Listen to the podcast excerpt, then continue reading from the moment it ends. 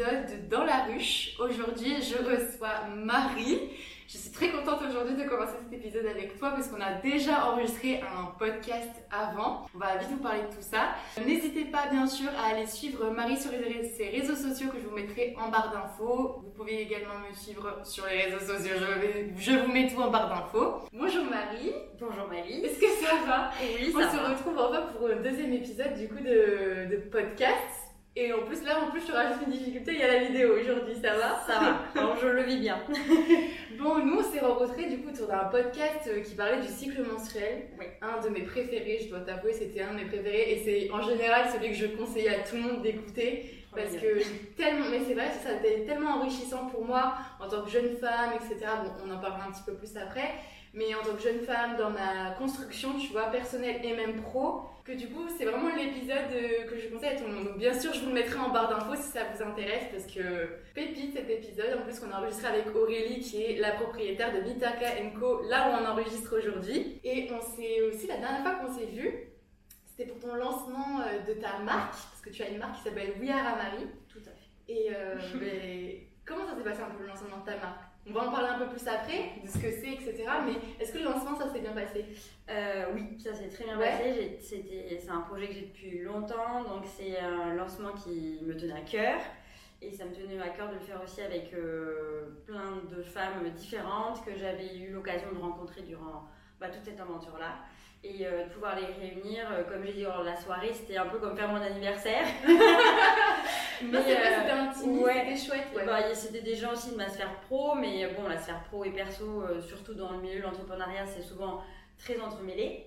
Donc c'était au-delà du lancement de la marque et donc de l'aspect ben, entreprise, c'était aussi un moment qui me tenait à cœur personnellement. Donc ça s'est très bien passé. La campagne qui a eu lieu, en fait c'était le lancement d'une campagne derrière de crowdfunding, donc la campagne s'est bien passée aussi. Donc euh, non, non, c'était le début de quelque chose, mais aussi pour moi euh, bah, l'accomplissement de plusieurs mois de préparation. Donc euh, bah, c'était une- comme une petite fête aussi pour célébrer tous ces mois. Donc, Ouais. ouais, ouais, Parce que du coup, We Are Amari, c'est ta première marque.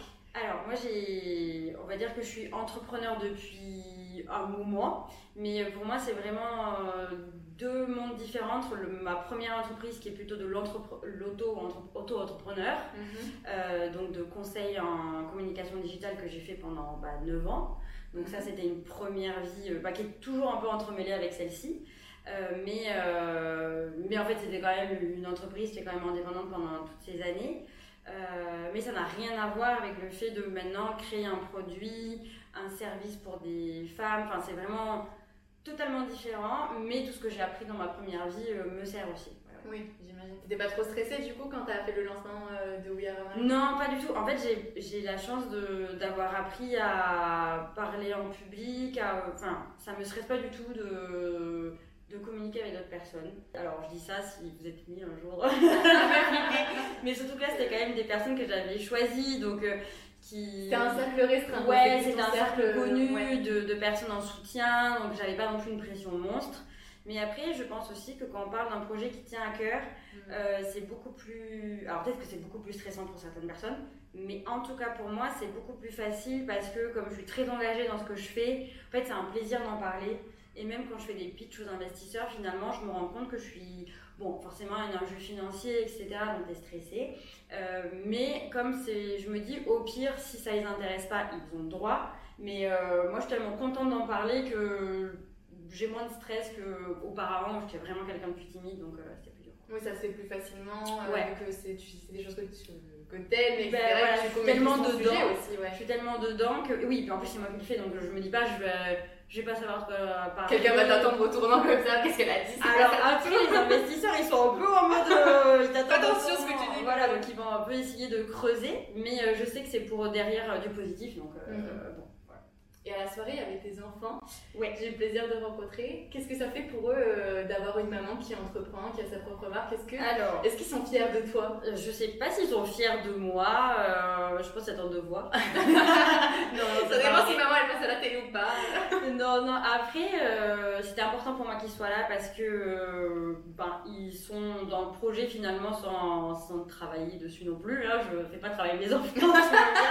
Quoique, ils ont fait l'entrée. On le dira pas Ils ont fait l'accueil ont, ils ont. Et oui, tu veux des petits autocollants par tes Voilà, voilà. Donc ils sont, ils sont impliqués en fait dans le projet parce que dans tous les cas, c'est un projet ben, voilà, que je porte depuis plusieurs mois, qui est un projet passion, etc. Donc ils en entendent parler. Et pour moi, c'était important qu'ils soient là pour cette soirée parce que bah voilà, ils font intégralement partie de tout ça. Donc euh, c'était une fête pour célébrer tout ça. Donc euh, ils avaient totalement leur place pour être euh, là ce soir pour cette célébration.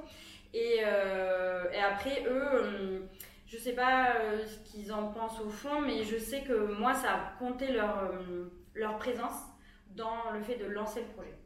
Parce que vraiment, je me il y a un moment où j'ai un peu hésité parce que j'avais du travail en tant que bah, consultante en communication digitale. C'est pas un métier dans lequel euh, bah, j'avais pas travaillé et donc j'ai fait autre chose, pas du tout.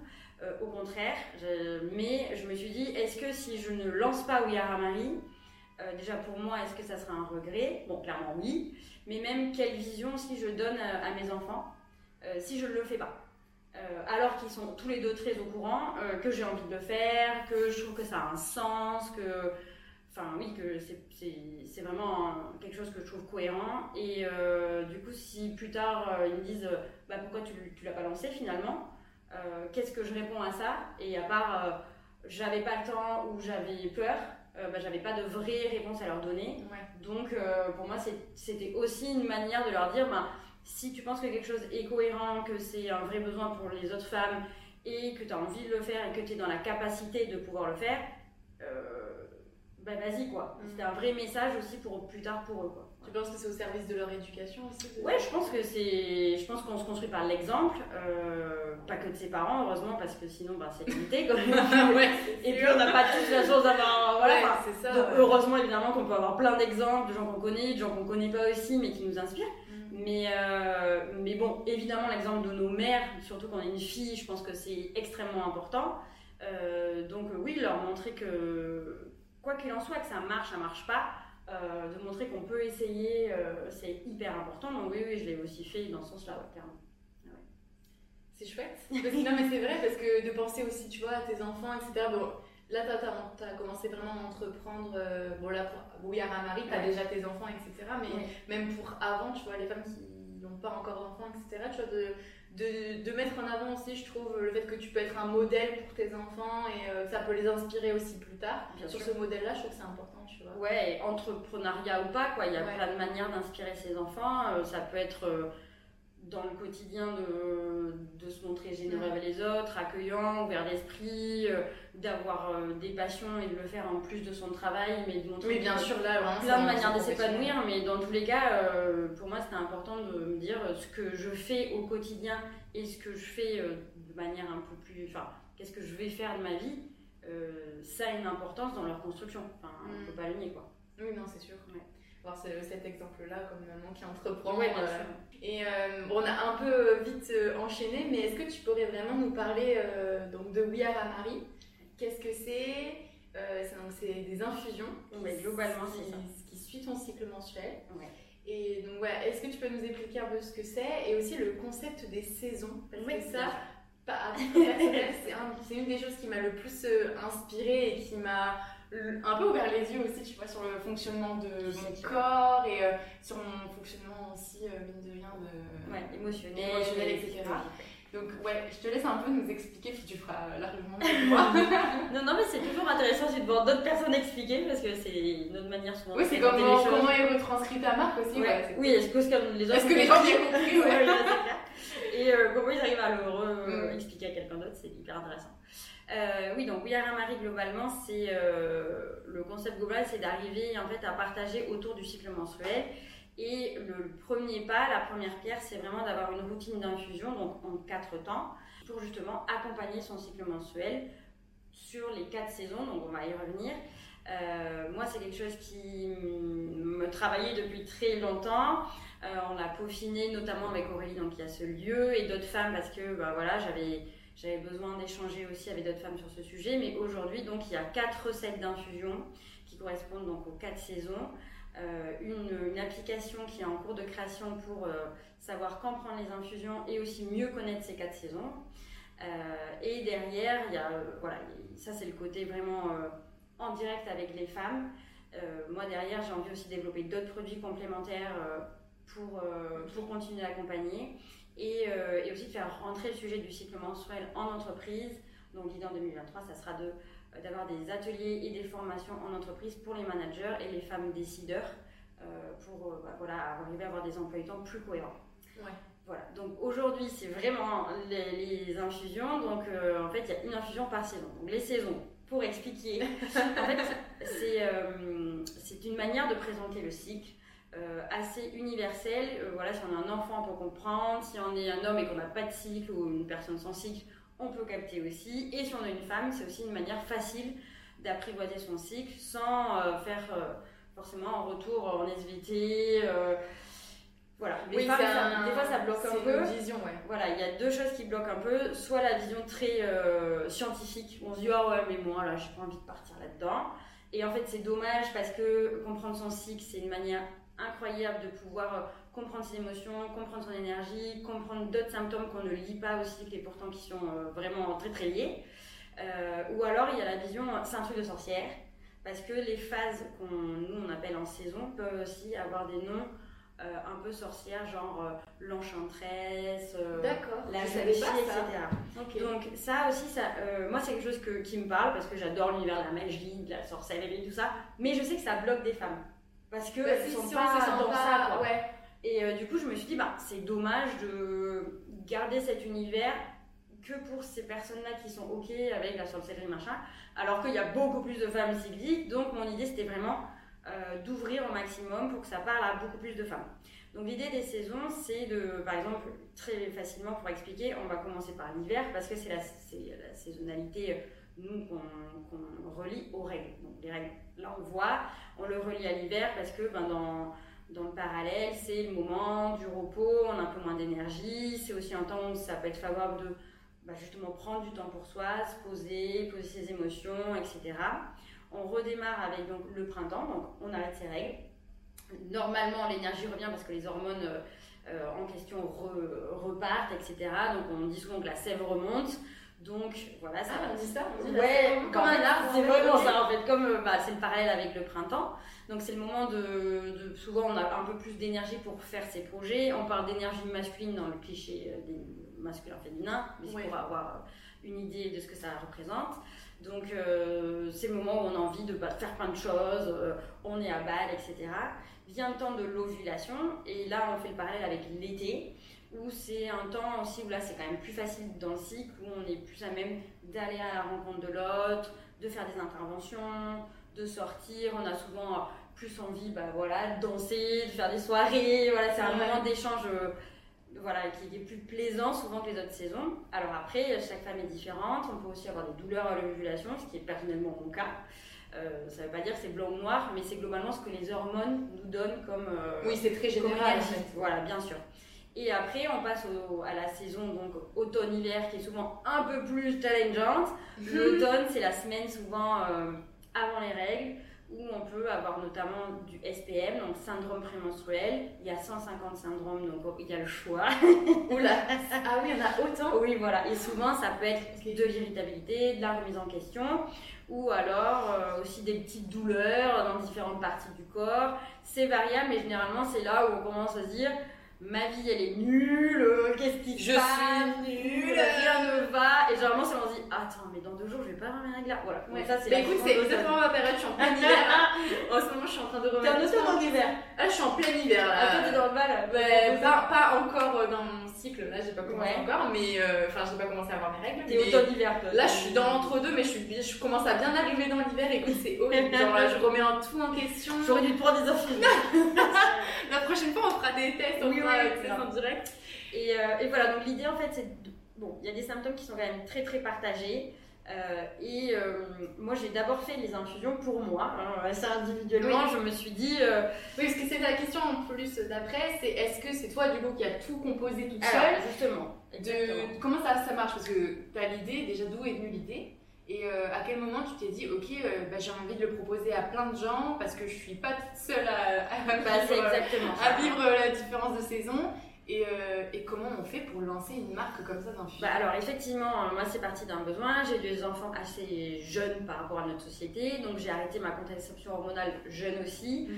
et je me suis pris en fait euh, bah, mon cycle naturel, on va dire, euh, bah, bien dans les dents.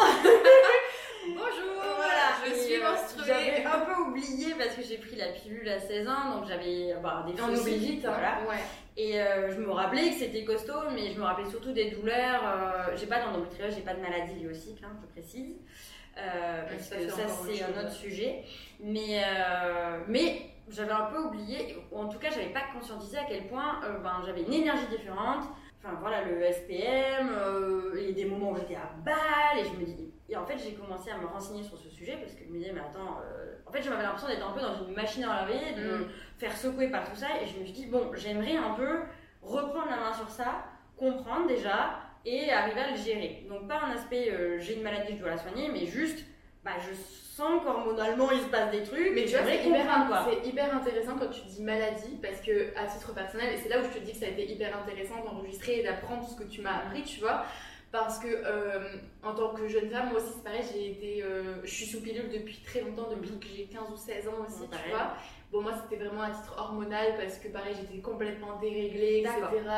C'était, ah oui, moi j'avais des règles qui, ça pouvait être très abondant pendant 3 semaines, pendant, ah et pendant 8 mois rien. Ah oui, oui, d'accord. Et du coup, mes parents se posaient des questions, ils disaient, ah, mais est-ce que tu as eu des rapports, etc. Pas du tout.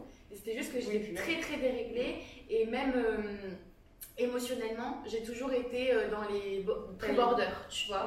Et euh, pendant longtemps aussi, euh, avec la pilule. ouais, non, c'est vrai, tu vois. Et genre, et même jusqu'à qu'on ait cette conversation et que je comprenne aussi et faire plus attention à dans quelle phase de mon cycle j'étais, pendant très longtemps, je me suis dit, mais c'est je suis bipolaire, je suis lunatique, qu'est-ce qui ah se passe mais ça peut Pourquoi je suis aussi changeante dans mes émotions. Et c'était toujours aussi très border, tu vois. J'ai toujours été, quand je suis triste, c'est tout mon être, c'est tout mon être qui est triste. Quand je suis heureuse, c'est tout mon être et tout. Et très border. Et au début, je me suis dit, mais c'est quoi cette personnalité border? Me ah, c'est pas ce côté gémeaux, Maëlys. Encore désolée pour ceux qui n'aiment pas l'astrologie, mais c'est, mais c'est vrai, tu vois. Je n'aime pas les gémeaux, donc c'était une bonne de base. De base. Une bonne occasion de tracher les gémeaux. Ah, on, me lançait, on me lançait des pierres. Et puis, ouais, c'était une vraie question, tu vois. Je me suis dit, mais est-ce que c'est vraiment ma personnalité qui est très changeante, très border ou et je me suis même, j'ai même pensé à ce, tu vois, comme tu dis, est-ce que c'est une maladie? Est-ce que vraiment je, ça se soigne Est-ce que c'est trop mes hormones? Pourquoi je suis autant border Et j'ai compris que c'était. Euh, alors, ça peut avoir d'autres choses, enfin, je parle pas pour toi, mais pour d'autres femmes. Oui, en général, bien sûr. Mais en tout cas, c'est une clé de lecture. voilà, c'est une clé de lecture. Et euh, je pense que justement, quand on a ces grosses variations d'énergie, euh, de manière de prendre les choses, etc., comprendre son cycle, c'est une, une, manière d'essayer de voir les choses. Et bon, bah, ça peut avoir aucun rapport et ça peut être lié à d'autres choses, mais en tout cas, il y a beaucoup de femmes pour qui, en fait, c'est une révélation et c'est une manière aussi de. Enfin, si on voit qu'il y a des parallèles, euh, c'est une façon aussi de mettre le problème avec un peu de recul et se dire c'est peut-être hormonal, je, voilà, c'est pas que dans ma tête, euh, il y a des choses qui se passent dans mon corps et du coup, bah, ça affecte euh, bah, mes émotions, mon énergie et et du coup apprendre à gérer. Et euh, moi j'ai rencontré aussi bah, lors d'un podcast Judith Castro qui a fait euh, un livre qui s'appelle Optimiser euh, son cycle féminin. qui a aussi été très importante dans justement cette étape-là de compréhension, qui est la personne qui a vraiment qui m'a vraiment expliqué le principe aussi des saisons. Elle, elle explique très bien, je conseille vraiment son livre. C'est un, un guide d'exercice aussi, donc c'est bien pour justement quand on découvre ça, se noter ses émotions et, et, voir si on voit quelque chose qui est lié. Et elle, vraiment, elle avait euh, un SPM et des règles très difficiles émotionnellement. Et euh, c'est aussi elle qui m'a expliqué qu'il y avait 7% des femmes qui avaient des pensées suicidaires à ce moment-là. c'est euh, énorme quand même. C'est énorme, c'est énorme parce qu'il y a beaucoup de femmes qui ne savent pas que c'est lié à leur cycle et que du coup elles sont sous traitement aussi avec des choses costauds alors que c'est lié à leur cycle et que voilà, c'est pas forcément qu'elles ont un problème dans leur tête, savoir leurs hormones qui sont des fois, il y a un déséquilibre hormonal trop important, et du coup, bah, ça la met dans des états pas possibles, alors qu'en fait, il faudrait traiter ce déséquilibre hormonal plutôt que leur donner. Enfin, voilà, et donc c'est quelque chose qui, même dans la médecine traditionnelle, euh, est en train en fait de pouvoir, effectivement, pouvoir en parler à son médecin, que son médecin soit dans l'écoute, dans la compréhension, de pouvoir rediriger vers des personnes qui puissent effectivement, bah, par des gynécos qui sont ouverts sur ces sujets aussi. Bon, c'est en train de tout ça se passer, mais c'est long et en attendant. Euh, c'est lent. Et en attendant, des fois, le plus simple, c'est soi-même euh, se regarder et se dire bon, ben, ok, je sais que peut-être c'est lié à mon cycle mensuel. Et ben, je prends une application de suivi, je note mes émotions dedans, et en fait, généralement, si on le fait sur 2-3 mois, on se rend compte que bah, c'est hyper régulier dans ses émotions et que bah ah, moi j'ai vite compris hein. quand j'ai commencé à me pencher dessus j'étais là mais bien sûr mais c'est ça. après maintenant c'est aussi un peu mon excuse. Je sais que quand je commence à avoir des downs et alors ça euh, c'est comme l'astrologie. C'est pas parce que t'es gémeaux que tout est euh, non je sais je sais. Non mais tu vois c'est vraiment un truc que du coup j'ai plus de recul sur tout ça. Oui il y a des choses quand je sens que je commence à me dire ah tu vois me dévaloriser à me trouver nulle et que je plus rien n'a de sens vraiment quand je commence à regarder euh, sur euh, l'état de mon cycle où j'en suis, je suis là, ah ok, c'est vrai, c'est pour ça. Oui, et du coup, tu te dis pas, euh, enfin, ça, ça, ça, voilà, c'est une je fais généralité, ouais. et du coup, je me dis, ok, c'est pas ma vie en général, c'est ça, c'est que je me dis, ok, c'est juste passager, et puis ça va revenir, ça va aller mieux, ça va me je vais revenir C'est aussi une grille de lecture, parce que te dire, bah, c'est sûrement lié à mes hormones, etc. Et si ça passait pas, bah, ok, c'est plus profond, il y a un truc à creuser, etc. Mm. Tu vois, donc euh, c'est aussi oui, ça. de considérer le Pour moi, c'est le premier, la première chose qu'on peut, tu regarder et de dire, ok, si c'est ça, ok, bah après, si c'est pas ça, bien sûr, tu commences à, approfondir, bien sûr. Je dis pas que tous les problèmes sont. Non, mais, tu vois, euh, si ça t'arrive un gros down pendant plus, enfin, long, c'est pas du tout tombé avec ton cycle, tu te dis, bon, ok, c'est pas hormonal, il y a vraiment des choses à travailler, mais au moins, ça te permet aussi de considérer le problème, de le mettre avec plus ou moins de recul, mm. etc. Bref, donc je me suis intéressée à tout ça, j'ai vu les points parallèles avec euh, bah, ma vie. Et euh, donc je n'avais pas de maladie euh, liée à mon cycle, etc. C'était juste très classique, quoi. et je me suis dit, bah, en fait, je, je voudrais que, qu'avoir quelque chose pour m'accompagner donc pas de médicaments, vu que pas besoin de médicaments. Mais tout ce que je. Et bon, moi je, je, suis quand même une fille très plante, je viens de l'Aveyron, voilà, la nature fait partie intégralement de ma vie. Et euh, donc, je me suis naturellement euh, tournée vers euh, la phyto, les infusions, etc. Et tout ce que j'ai trouvé à ce moment-là, c'était, ce qui est très bien, mais qui étaient des infusions liées règles douloureuses. Et après, en cherchant beaucoup plus, quelques infusions, mais vraiment hyper niche pour le SPM, donc le syndrome prémenstruel. Alors, c'était cool, mais moi, j'aurais voulu quelque chose de plus global parce que ben, c'est un cycle, ça dure 28 jours. Euh, on a nos hormones tous ces 28 jours. En fait, elles n'arrivent pas comme ça euh, d'un coup pendant les règles. Hein. voilà, non.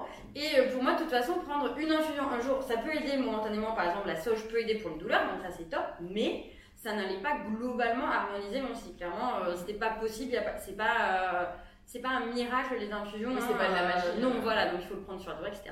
Donc en fait, j'ai fait euh, mes propres infusions en fonction de base de mes connaissances, de recherches que j'ai fait évidemment pendant très longtemps, parce que vu que c'était pour moi aussi, je voulais pas non plus me, tuer. je rêve de m'empoisonner, voilà. Et en fait, ben, voilà, j'ai fait mes tests, etc. pour trouver bah, l'harmonie euh, que j'avais. Donc j'étais très contente, j'ai parlé à mes amis qui trouvaient l'idée trop bien. On a commencé à partager dessus, à échanger sur ça, etc.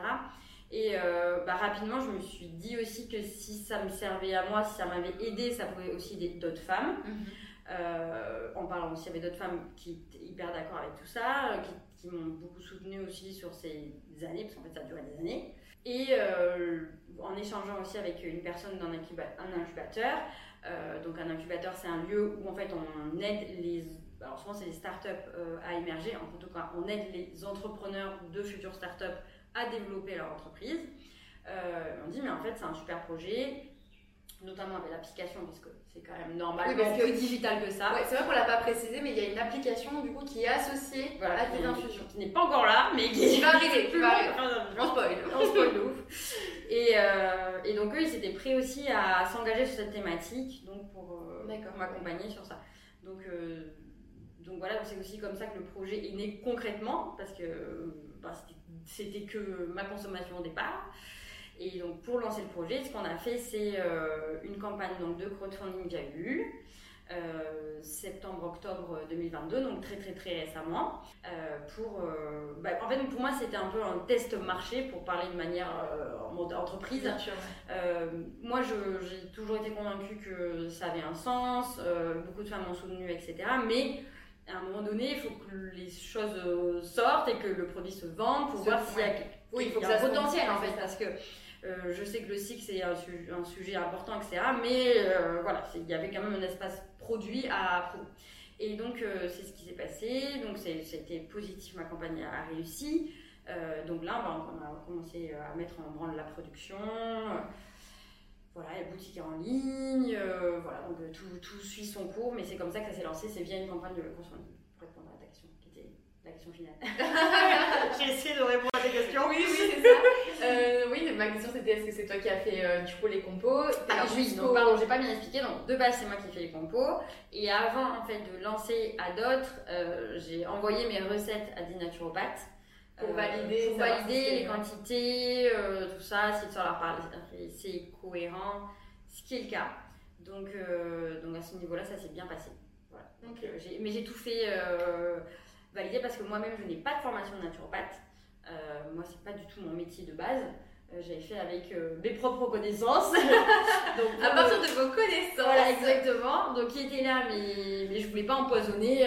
non, mais bien sûr. Après, t'as une responsabilité aussi bien quand tu commercialises quelque chose. Et du coup, même les, les, boîtes et tout, parce que les boîtes, maintenant, c'est toi qui les as designées. Alors, du coup, j'ai fait appel à mon amie Célia Gazal, que j'ai connue bah, via Glow Up, en fait. Ok. Voilà. Euh, j'étais sa mentor web, c'est rigolo. Et euh, donc en fait, on a travaillé ensemble sur d'autres sujets, on a appris à se connaître aussi personnellement.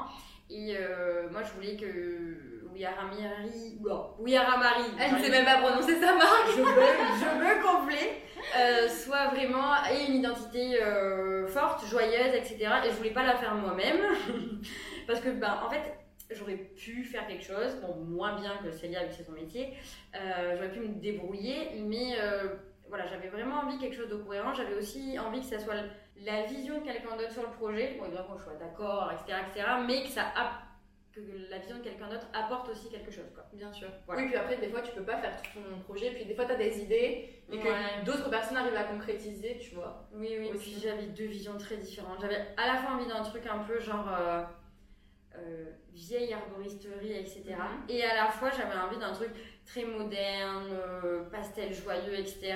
Donc, euh, elle était, je lui ai vraiment donné ces deux trucs. Elle m'a dit bon, attends. et on a vraiment travaillé la, ça m'a fait vraiment travailler les valeurs, la vision. Et en fait, on s'est rendu compte que mes valeurs, c'était plus quelque chose de de, bah, de, de, de, partage, de joyeux aussi, parce que ma vision de fixe, c'est pas que on a des problèmes euh, pendant nos règles et avant c'est dur. C'est une vision très moderne quand même que tu as. Ouais, c'est une vision aussi de considérer les deux autres phases qui sont des phases aussi euh, bah, hyper cool pour les femmes avec euh, bah, plus d'énergie, mm. plus de rapport à l'autre, etc. Et je voulais avoir une vision plus globale et, sympa du cycle, tu vois, que juste on a mal, ce qui est une réalité que je nie pas, mais voir aussi ça comme une force et pas que comme des problèmes. Donc elle a vraiment dû apprivoiser cet univers pour créer les packaging. Euh, pour créer toute l'identité de la marque. ouais. c'était hyper important. Alors tu vois, tu parles de force et en plus tu le prônes un peu aussi sur tes réseaux sociaux. Euh, donc le, faire de son cycle menstruel une force.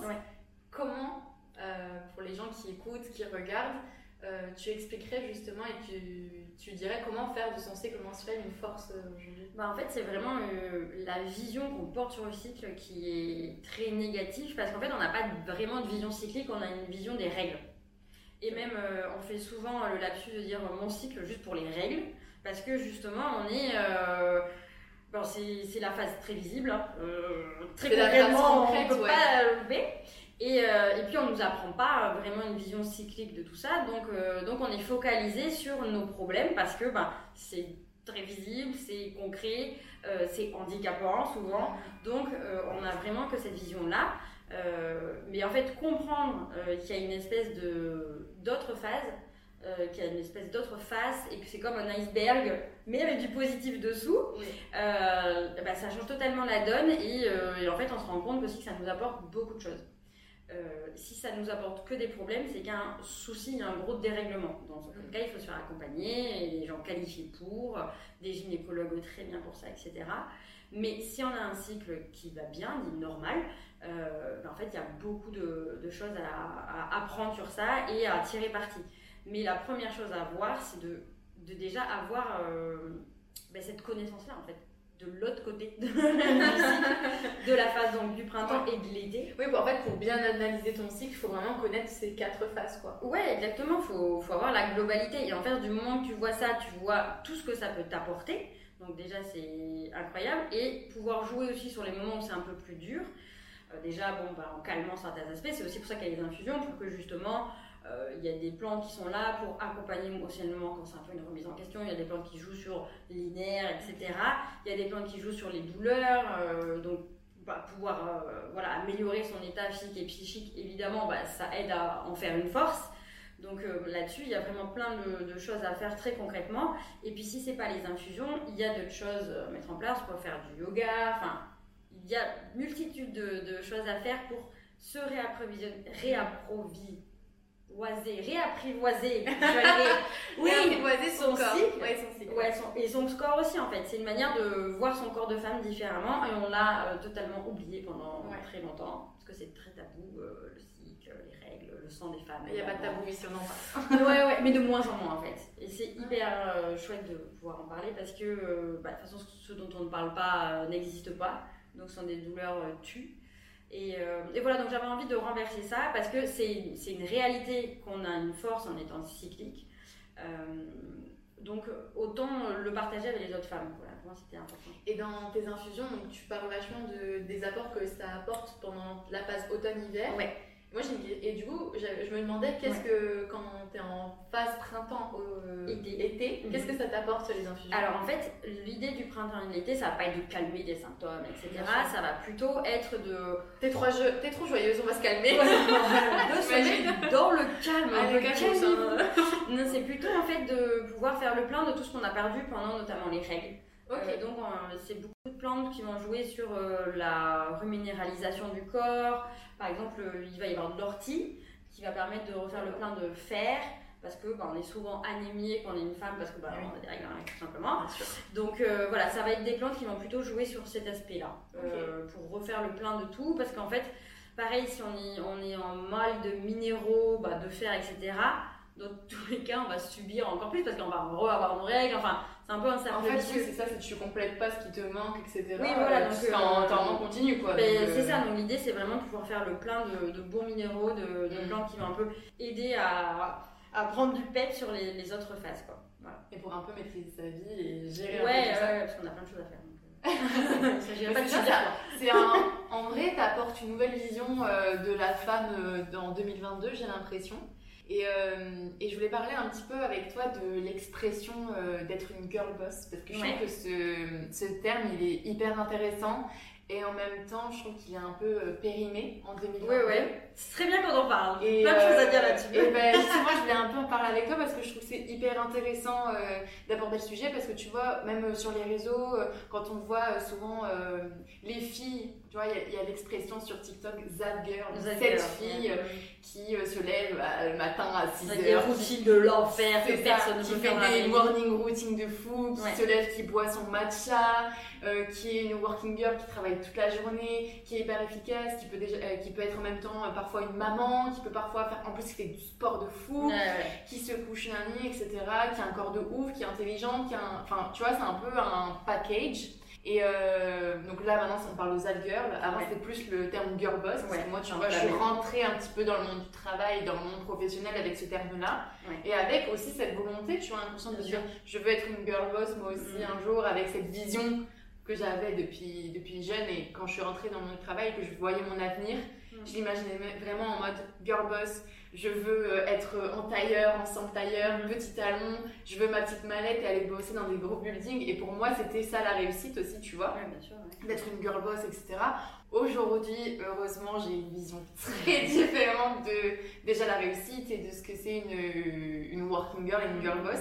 Mais du coup, je voulais un peu te demander ta définition pour toi aujourd'hui, c'est quoi être une girl boss, tu vois? Très bien. Alors, il faudra juste que tu mettes, si tu veux bien, un petit lien parce que euh, je ne me rappelle plus la youtubeuse qui a fait une vidéo incroyable sur ce sujet. Ok. Et qui complètera. Ça intéresse, tout le monde. Ah ouais, vraiment, elle est incroyable. Et euh, c'est Zoé qui fait des super bisous. Bijoux. Pas bisous. Pas des bisous. Peut-être que Zoé, tu fais des super bisous. Mais des bijoux. Euh, qui, qui l'a partagé sur ses réseaux. Et vraiment, pépite, donc ça complétera. Très bien, très bien. Je mettrai en barre d'infos si je la trouve. Hyper incroyable, je t'enverrai le lien. Très chouette. Euh, alors, j'ai une vision euh, pareil. J'ai commencé ma carrière. Alors, euh, non, alors moi j'ai commencé ma carrière, j'étais très, j'étais déjà très fatiguée. j'avais un enfant. J'étais épuisée, moi. J'avais un enfant en bas âge. J'étais en mode. Attends, mais t'as eu ton premier enfant à quel âge Alors, j'ai eu ma fille entre mon M1 et mon M2. Donc j'étais très jeune, j'avais 22 ans. Donc bon, bah, c'était un peu particulier. Donc j'ai pas commencé hyper en mode fraîche et puis je suis déjà en mode attends, on va y arriver, voilà, une chose après l'autre. Mais j'avais quand même, euh, bah, je pense que c'était très partagé par notre génération, mm. euh, la vision euh, girl boss, qui à mon avis est une vision assez proche de la vision femme des années 80, où pareil, on était des femmes à fond, mm. invulnérables, nanana. Alors, bah, en fait, moi j'en suis très vite revenue parce que justement, déjà j'avais un enfant en bas âge, je travaillais dans l'événementiel, j'ai refait un enfant donc j'avais deux ah, t'avais des enfants qui travaillaient dans l'événementiel Oui, alors j'ai eu deux enfants. Ah, t'as pas peur toi J'ai eu deux enfants en 17 mois en travaillant dans l'événementiel. Si tu veux, that girl ah, ah, is not me. quand même pour, pour Marie parce que là, des Alors, euh, fallait avoir 20 ans, hein, je vous le dis, là je le refais, je le refais pas. C'est quoi Pas même énergie. Non, je, là je, j'y repars pas. Mais, euh, mais du coup, moi, that girl, j'avais vite compris que ça allait pas pour être moi, tu vois, parce que j'ai ouais, that girl épuisée, quoi, tu vois. Mais bon, bref, je l'ai fait. Euh, mais c'est vrai qu'il y avait quand même un peu cette, euh, cette dynamique-là. Euh, alors, très personnellement, je trouve ça à la fois malsain, impossible et pas du tout féministe. Pourquoi? Alors, déjà, je trouve ça malsain parce que je trouve que ça instaure aussi une espèce de compétition entre les femmes de qui sera la plus parfaite, euh, de regarde comment je fais moi, moi je fais mieux, moi je mange mieux, moi je fais du sport, gna gna gna. Je trouve qu'on est déjà dans la compétition euh, assez. Euh, enfin, c'est un truc un peu institutionnalisé d'avoir une compétition entre femmes. C'est pas la peine de nous remettre cette compétition là-dessus, non. Et en plus, c'est des routines impossibles à tenir. Ou alors, il faut avoir une vie, bah, une vie de, peut-être de d'influenceuse qui a le temps, l'argent pour le faire, ce n'est pas du tout le cas pour tout le monde. Donc je dis pas que ces filles-là ne le font pas, j'en sais rien, peut-être qu'elles le font, si elles y arrivent, incroyable, mais c'est pas la réalité de, de, 99% des femmes. Or, ça leur renvoie l'image que si elles ne sont pas that girl, ce sont des merdes en fait. Donc non, en fait. et c'est pas, je dis pas, ah bah du coup, euh, faites pas de sport, mangez mal, euh, euh, n'ayez pas d'ambition. Non, mais clairement, c'est normal de ne pas arriver à tout faire et surtout de ne pas arriver à tout faire tout le temps. Peut-être qu'on est that girl pendant le printemps, tu vois. pendant une journée, voilà. une semaine. Et... Non, mais c'est vrai, c'est bien, tu vois, parce que moi, c'est pareil, quand, je, quand je, consomme ça des fois, inconsciemment et tout, c'est des choses où, moi, qui me font rêver, hein. honnêtement, ah, ça me fait rêver, etc. Mais qui me font complexer. Bah oui, parce que tu vois, ça arrive pas tout le temps, quoi. Parce que je me dis, mais attends, mais moi, jamais, j'arrive j'arrive pas à faire ça. Et même quand j'essaye, j'arrive pas. Je bah, tiens trois jours et j'arrive pas mais comme tout être humain, je pense, enfin, faut pas te culpabiliser. Je pense que personne ne tient ça. Ou alors, encore une fois, en fait, elles, c'est leur vie et leur métier, c'est de faire ça. Donc, en fait, leur métier, donc, tu vois, enfin, faut mettre les choses en perspective aussi. Et euh, donc, aussi anti-féministe, justement, parce que, c'est peut-être que mon avis, mais en gros, euh, être une femme accomplie, enfin, that girl plus que girl boss, c'est euh, avoir une maison, une déco incroyable, une maison proprette, un physique comme il faut, manger sain. Excusez-moi, mais c'est quand même une vision particulière de la femme. Je pense qu'on peut être plein de choses euh, différentes que un corps, une maison propre, etc. Voilà, donc déjà c'est une vision très étriquée de la femme pour moi, donc je suis pas sûre que ce soit très féministe comme vision. C'est bien, je n'ai pas cette vision-là, mais je suis d'accord. Voilà, plus que girl boss, euh, voilà. Mais après girl boss est aussi enfermant parce que euh, la carrière est le truc premier à faire et vraiment il faut avoir sa carrière, etc. Je pense qu'il y a plein de femmes qui n'ont pas une carrière et qui sont beaucoup plus épanouies que des femmes qui ont des métiers à responsabilité. Enfin, encore une fois, c'est parce qu'on a voulu dépasser euh, le fait d'être. Euh, enfin, sortir de la vision de la femme de mère au foyer, du coup, avoir une vision hyper étriquée de la mère au foyer. Il y a plein de mères au foyer très épanouies. Euh, en disant non, ce qui compte, c'est pouvoir s'épanouir au travail. Si c'est ton rêve, fais-le, mais ça ne peut pas être le rêve de toutes les femmes. Il y a plein de femmes qui n'ont pas du tout envie, et en fait, même qui n'ont pas réfléchi à leur vraie envie, parce qu'on leur a dit, bah voilà, maintenant, être une femme de nos années, c'est euh, à maîtriser sa carrière. Alors avant, ça peut être les grands groupes, etc. Ou maintenant, c'est l'entrepreneuriat, etc. Mais pas forcément. Enfin, moi, limite, j'entreprends parce que... Euh, je, en fait, j'aurais bien voulu ne pas être entrepreneur. j'aurais bien voulu. Euh, non, mais c'est vrai, mais sauf qu'en fait, mes passions, c'est vraiment. Enfin, j'ai envie de, de, de monter Warhamiri, j'ai envie de partager sur ce. Et en fait, bah, pour l'instant, la solution que j'ai trouvée, c'était être entrepreneur. Mais en vrai, il y aurait d'autres manières de le faire que j'aurais vu, bah, limite très bien, parce que bah, être entrepreneur, c'est pas une panacée, c'est avoir des responsabilités, c'est euh, bah, se remettre en question tout le temps, Ah, c'est une instabilité financière. Tout à fait. ouais. Enfin, il y a plein de côtés pas cool et en fait, on nous vend ça comme un espèce de truc, euh, un goal à atteindre et que c'est comme ça qu'on est une femme moderne, etc. Euh, et non, quoi. Enfin, Ah, c'est bien, c'est vrai que cette vision de l'entrepreneuriat maintenant, euh, en tout cas de ce qu'on en voit un peu sur les réseaux sociaux, ouais. c'est vraiment euh, d'oser, c'est l'audace, c'est euh, Ouais, le, le courage de le faire. Oh, et puis euh, on a l'impression que ça peut être vite aussi de la réussite, euh, la réussite, tu vois, directement, très rapide. Tu vois, c'est associé un peu à. Oui, des bah, moi je trouve qu'il y a un côté malsain à, à ça en fait. Mm. Mais c'est un peu très lié maintenant à tout ce qui est start-up, tu vois. Mm. Moi je sais pas si Marie, enfin moi je suis dans un système pour l'instant c'est start-up avec les investisseurs, etc. Mais si Marie devient une PME, je serais tout aussi fière parce que euh, j'ai pas du tout ce truc de me dire ah non mais les PME, euh, petits joueurs, euh, faut lever pour être important. Non, moi le seul truc qui compte c'est que ce que je propose serve à des femmes. Ouais. Moi, le seul truc qui me compte, c'est quand des filles me font des retours en mode euh, ça m'aide de ouf de comprendre mon cycle, ça m'aide de ouf de prendre les infusions.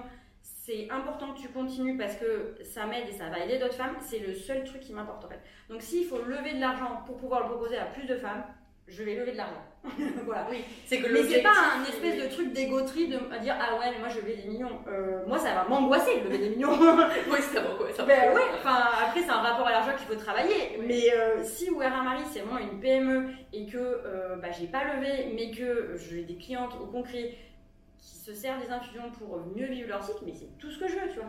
Donc il y a cette vision voilà de girl boss où oui des fois ça peut te motiver en mode rien ne peut m'arrêter, etc. Et c'est hyper cool si tu le prends comme ça, mais si ça te met une pression de dingue en mode ouais mais si j'entreprends pas je suis une ratée euh, moi j'ai pas trouvé le truc qui va me faire euh, que ma vie va avoir un, un sens te mets pas la pression enfin moi pendant mille ans euh, bah, je, enfin, je planais enfin juste euh, je savais pas ce que j'allais faire quoi. Et c'était hyper ok. Et je kiffais juste passer du temps avec ma famille mes amis travailler pour d'autres boîtes qui avaient des projets qui me plaisaient. Et en fait j'aurais pu faire ça toute ma vie si ça m'allait. Enfin tu vois enfin Bon, après, j'ai, là maintenant, je suis passionnée par ce que je fais, donc je vois pas. Je, je vais pas m'arrêter, quoi. Mais euh, je trouve qu'on met trop de pression là-dessus. Et... Est-ce qu'une girls boss, du coup, maintenant, c'est pas être juste- être justement libérée de tout ça, tu vois? Être libérée de ses a priori et de juste kiffer sa vie Bah, que c'est sa propre boss, de ses propres Ouais, choix et, euh, et d'arriver à les, à les assumer. Je trouve que c'est une réussite de, déjà d'avoir cette vie-là. Et je trouve qu'on met beaucoup de pression enfin, à être heureux, à avoir. euh, On met la pression très jeune aussi, de plus en plus, je trouve, tu vois. bah, sur- sûrement, sûrement, parce que je me. Avec les réseaux sociaux, moi, je le Ouais, alors ça ressens c'est sûr. Ça c'est sûr. Euh, alors ça c'est un truc aussi différent. Je vois que beaucoup de mes amis, euh, ça leur met la pression les réseaux sociaux. On en Mm. parle souvent aussi avec mes copines entrepreneurs en mode ouais j'ai l'impression qu'elle réussit mieux que moi. Du coup bah limite ça les, ça les fait suffoquer quoi de se dire mais attends alors qu'en plus on sait que c'est pas vrai. Enfin que c'est une image qu'on donne sur les réseaux sociaux pour beaucoup donc euh, faut évidemment mettre le truc en perspective mais quand même ça leur fait du mal. Moi j'ai la chance pour l'instant. Euh, je suis pas trop dans ça je, ça me fait pas, euh, j'ai pas cet esprit de, de compétition euh, quand je vois que les autres réussissent, réussissent, je me dis pas, ça, ça ne joue pas sur ma propre réussite. Donc ça c'est T'arrives à te détacher un Ouais. petit peu, ouais. Pour ça, ça enfin, le, le- la réussite des autres ne m'a jamais euh, mis des questions sur ma propre réussite. Donc j'ai de la chance sur ça parce que je suis pas, je suis pas dans ça et euh, j'espère que je le serai pas parce que je, je vois que c'est pas hyper cool. Bah, comme tu dis, euh, comme tu disais juste avant, je pense que ça fait partie aussi des facteurs qui peuvent être très malsains, tu vois. Bah de fou, parce que justement tu te remets en question. Enfin, c'est bien de se remettre en question sur ses choix, mais se remettre en question par rapport à d'autres et la réussite des autres, alors que c'est qu'un miroir que. Enfin, Oui, mais un- les réseaux sociaux et un peu le reflet d'une certaine euh, vision de la société aussi. bah, euh, de fou, notamment des femmes. Donc. euh, donc, euh, Et oui. on revient aux ad girls de tout à l'heure, de, Ouais, ce qu'on montre, de ce que c'est la réussite, d'être la fille parfaite, euh, d'être la girl boss, la zad girl, quoi. Ouais, ouais, donc après, je pense que bah, se couper aussi. Alors, couper les réseaux sociaux, c'est hyper compliqué, surtout dans nos métiers où on a besoin aussi des réseaux sociaux pour communiquer sur ce qu'on fait, etc. Donc, euh, bon, bah, c'est un peu. euh, c'est un peu. euh, une c'est bonne idée, quoi. quasiment. Bah, c'est difficile et je sais même pas si c'est une bonne idée, ouais, tu vois, de le faire. Donc après, peut-être travailler sur son euh, relation aux autres, à la réussite des autres, etc. Ok, bon, ça c'est un peu dur aussi parce que ça prend des années. Mais peut-être travail sur soi. Ouais, bien sûr. Donc ça, je dis pas qu'il faut pas le faire et c'est hyper cool si on a la capacité de le faire et qu'on est ok pour le faire, le temps, machin, l'énergie. Mais aussi suivre des personnes euh, qui sont plus humaines sur les réseaux sociaux. Euh, je sais pas, donner des exemples. Euh, Louise Chabat, qui, au-delà d'être la fille de, de Monsieur Chabat, homme que nous aimons toutes et tous, euh, Love du peuple Voilà, qu'on adore, mais qui est aussi une fille fantastique et qui partage beaucoup aussi parce qu'elle a un petit garçon. Et, et, en même temps, alors elle est influenceuse avec une vision d'influence très intéressante aussi. Euh, là, elle fait une tournée avec Bliss, qui est un podcast notamment sur les mamans hyper intéressant. Et bon, bref, elle entreprend plein de trucs, c'est une entrepreneur dans ce sens-là, mais euh, elle partage aussi beaucoup de sa vulnérabilité. On la voit souvent pleurer, euh, dire qu'elle n'y arrive pas du tout, et puis après, elle partage ses joies. Donc, elle doit avoir un cycle sympa, je pense. mais on, va on lui enverra tes infusions. Grand plaisir. je sais pas, Alison de Tajine Banane, qui sont des vêtements pour allaiter plus facilement, bah, pareil, c'est une personne enfin qui, alors on voit moins pleurer Alison par exemple mais euh, mais qui partage un peu toute sa vie euh, ses galères aussi. Donc euh, en fait ça rend c'est pas that girl c'est toutes ces girls tu vois. Donc en fait c'est déjà il y a plusieurs manières d'être et on n'est pas on peut pas être tout le temps that girl c'est impossible quoi. Il faut vraiment et tu vois c'est intéressant parce que moi j'ai fait un épisode de, mon podcast dans ma saison 1 où justement je parle de mon rapport aux réseaux sociaux. Mmh. Et, euh, et, ça, c'est un changement aussi euh, depuis que je suis très jeune qui a, très, qui a vraiment évolué au cours du temps. Et on a vraiment une question, et moi je me suis vraiment posé la question de qu'est-ce que je consommais sur les réseaux sociaux. Et, euh, et, ma chambre, bon, bien sûr, ma consommation, elle évolue, elle change en fonction de ma personnalité, de ce qui se passe aussi dans ma vie, tu vois. Et par contre, il y a un an, deux ans, trois ans, je consommais pas du tout la même chose que ce que je mm. consomme aujourd'hui. Mais je trouve que c'est un vrai point et une vraie question de qu'est-ce qu'on consomme sur les réseaux sociaux ah et qui va donner après une vision et qui va te donner aussi, euh, qui va jouer aussi sur ton moral aussi, tu vois, et qui va te permettre d'avoir une objectivité ou pas sur euh, les réseaux sociaux, bah, sur les gens du plus, euh, etc. Si t'es sensible, ouais. ça a un impact la réussite des autres sur comment tu te sens encore plus, mais même au-delà de ça, ou moi peut-être, ou alors je le vois pas, mais je, je le perçois pas comme ça, dans tous les cas, ça me si tu le consommes, dans tous les cas, ça va avoir un impact sur toi. Bien sûr. Mais après, il faut que ce, on en parle dans le fait d'avoir un rapport malsain du coup avec les réseaux sociaux, tu vois. Bien sûr. Remettre en cause euh, ce qu'on consomme pour que ça ait un, un impact sain pour oui, nous. positif. Et positif, ouais. Donc euh, du coup, ben, et alors qu'en plus, notre premier rapport, tu vois, je crois que les, les, les je sais plus combien c'était le pourcentage, mais c'était incroyable. Le, pourcentage de femmes qui suivaient par exemple Émilie, alors je vais écorcher son nom, Ratazowski Oui, tu sais, oui, c'est magnifique. Voilà. Ouais, moi, je la suis pas parce mais, mais moi non plus. Mais si tu veux, le truc, c'est. Peu importe, mais en fait, on suit euh, souvent des femmes qui sont un peu genre. Euh, oui. Alors, souvent très très belles et genre vraiment des espèce de bol à atteindre. Et en fait, c'est des femmes qui suivent ces femmes-là. On peut se dire, ah bah c'est des mecs qui non, parce qu'elle est belle, tu vois. Beaucoup de femmes et en fait, non, c'est vraiment des femmes parce que justement, on nous a inculqué que il fallait être euh, autonome. Les mecs ont vachement moins ça dans la tête. Ils ont d'autres pressions sociales euh, oui. qui les concernent. Hein. Mais euh, c'est moins ce truc-là de être l'homme parfait, quoi, tu vois. Et nous, il y a vraiment ce côté où on doit être parfaite, parfaite tout le temps. Et c'est une pression. et en fait, généralement, tu peux rater ta, enfin, tu rates ta vie. Tu peux passer à côté de ta vie à croire que ton goal c'est ça, alors que ça se trouve pas du tout ce que tu veux, tu vois. C'est ça, ouais. Donc, et, pour au final, tu te, rends compte que tu essaies de t'identifier à des gens qui ne sont pas du tout euh, comme toi. Et, euh, et moi, ça a vraiment changé euh, dans ma manière de consommer et dans ma manière de voir les choses aussi. Ma, de m'identifier et d'arrêter déjà de suivre des personnes auxquelles je ne m'identifiais plus du tout. C'est-à-dire, pareil, beaucoup de mannequins, beaucoup de, de, filles qui sont. alors, je, je, vais prendre mes mots quand je dis ça, pas légères, mais par exemple, qui sont très euh, tournées genre uniquement sur la mode par exemple uniquement j'adore la mode hein, aussi euh, mais qui sont tournées vraiment que sur la beauté sur la mode etc et c'est des choses aujourd'hui que je ne m'identifie plus complètement parce que moi j'ai besoin d'avoir plus de sens justement dans tu vois dans dans déjà euh, tout ce qui tourne autour des émotions, etc., de tout ce, la définition de la femme aujourd'hui. Mm-hmm. Je m'intéresse beaucoup aussi à l'entrepreneuriat et l'entrepreneuriat féminin. Mais tu vois, aujourd'hui, je m'identifie plus du tout à toutes ces filles qui montrent que que de la, la, surface euh, des choses. Alors après, euh, moi je suis une très grosse fan de skincare, j'adore ça. Mais moi aussi, tu vois, moi aussi. Mais par contre, je, suis d'autres types de personnes, tu vois. Des femmes qui vont être plus. Euh, Alors, souvent, elles sont un peu plus âgées. Hein, elles ont plus 40 ans. Et donc, je pense que justement, elles ont cheminé aussi là-dessus. Mm. Elles adorent tout le temps ça. Et elles voient le skincare comme un moment à soi pour se faire du bien. Mais c'est une parenthèse. tu vois, c'est pas je dédie ma vie euh, à mon apparence physique. Mais prendre soin de mon apparence Bien me sûr. fait du bien aussi. Bon, ben, à mon apparence, mais aussi à mon mental. Donc, elles ont une autre vision de la chose. Et, euh, et je pense que voilà, de toute façon, on évolue parce qu'on on Non, grandit. mais- hein, euh, on Après, grandit. c'est pas que j'aime pas ces filles-là, c'est que je sais que pour mon bien, moi, il faut que j'arrête de, Ouais, de- voilà. de les suivre. euh, si- si- Parce que je trouve que leur contenu est chouette, j'aime ce qu'elles font Oui, et tout. beau. Mais ouais, je sens qu'au fin, en fin de compte, pas du bien. au résultat, ça me fait pas du bien. Ouais. hein. Parce que je culpabilise, parce que je me compare, parce que je me dis, mais pourquoi moi j'ai pas ça? Pourquoi moi, mes cheveux sont pas super beaux? Ah, Pourquoi ma peau est pas super belle? Pourquoi j'ai pas une, des, je suis pas toujours stylée. Ah oui, oui. Non, mais tu vois, ces femmes-là, par exemple, elles se montrent euh, genre au naturel et elles ont Ouais. pas 20 ans, donc forcément, bah, il y a les signes du temps qui sont Oui, mais du coup, il n'y a pas que ça, tu vois. Du coup, il y a aussi, je pense, un peu de body positive, il y a un peu Oui, de. voilà. Et en fait, c'est la manière dont les gens présentent les Et choses. c'est la manière dont c'est amené, Ouais, ouais. exactement.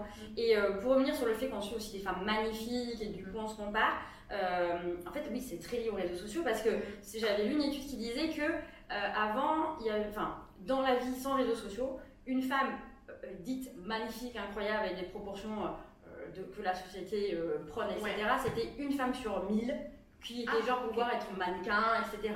Et donc tu la croisais pas cette meuf, tu vois. Oui, tu la vois pas en vrai, tu la Mais vois pas. En Mais fait, c'est vrai. tu la voyais pas. Ou alors que dans la rue, tu, genre moi c'est pas euh, tous les coins de rue, j'arrête pas en mode oh ouais cette meuf elle bader. a euh, toutes les, toutes les, enfin, énormément Maintenant de gens tu les vois, t'as l'impression qu'il y a que ça sur TikTok. Je te Non mais voilà, en fait, début, ça quand je commençais à regarder TikTok, je me disais mais attends mais toutes ces filles sont incroyables, toutes ces filles sont Voilà, elles trop ont tous les belles. critères de Elles savent toutes danser, elles savent toutes, elles sont trop belles, elles ont toutes des beaux cheveux et tout. Et je me dis mais en fait ces filles-là, je les croise pas. Non, mais, eh bien, en fait, c'est vraiment ça Ou alors je fais moins attention. C'est qu'on est euh, confronté tous les jours à ce que, à la, de la perfection que la société nous nomme comme perfection. Évidemment, n'a- ça n'a aucun sens ce que je dis, mais c'est vraiment le critère de la femme parfaite physiquement. Mm. Tu la voyais pas, ou alors, bah, tu, bah, si elle était dans ton village, et tout le monde savait que c'était genre improbable, incroyable, Ouais. voilà. Mais dans un village. Mais nous, là, tous les jours, on est confrontés plein de fois à ces femmes dites parfaites par euh, la société. Et donc, forcément, bah, tu te compares et tu dis, bah attends, mais oui, moi, j'ai pas des hanches comme ça. En plus, c'est variable comme euh, proportion. Et ça dépend aussi de ta, ta propre vision aussi de la femme parfaite aussi. Voilà, donc du coup, si tu veux, on est beaucoup plus confrontés à ça. Et du coup, c'est beaucoup plus dur pour nous parce que bah, tu, te, trouves- tu te trouves comme une merde alors que c'est juste que bah, les femmes parfaites euh, la par la société, bah, tu es tout le temps confronté. Quoi. Donc, Oui, euh, faut c'est remettre ça. en Et perspective. t'en perds aussi l'objectivité de qu'est-ce qu'une femme et qu'est-ce que c'est une vraie femme en fait. Ben oui, en fait, il faut juste euh, t'ouvres les yeux, tu, tu vois regardes dans la rue, ça c'est des elles sont très belles, mais euh, elles sont Avec normales. leurs quoi. particularités, mais c'est Ben des vraies oui. femmes quoi. Voilà, C'est des femmes auxquelles tu peux t'identifier. T'es confronté beaucoup plus qu'avant. euh, du coup, Ouais. c'est plus dur pour nous. Non, c'est vrai que c'est Ouais, cool. ouais. Mais ça, c'est un problème aussi, je trouve, euh, qu'on retrouve un peu plus chez les jeunes. Parce que maintenant, quand tu prends de l'âge, etc., Bah, tu à avoir forcément du recul. Il et- faut bien que ça ait des avantages de vieillir, Voilà.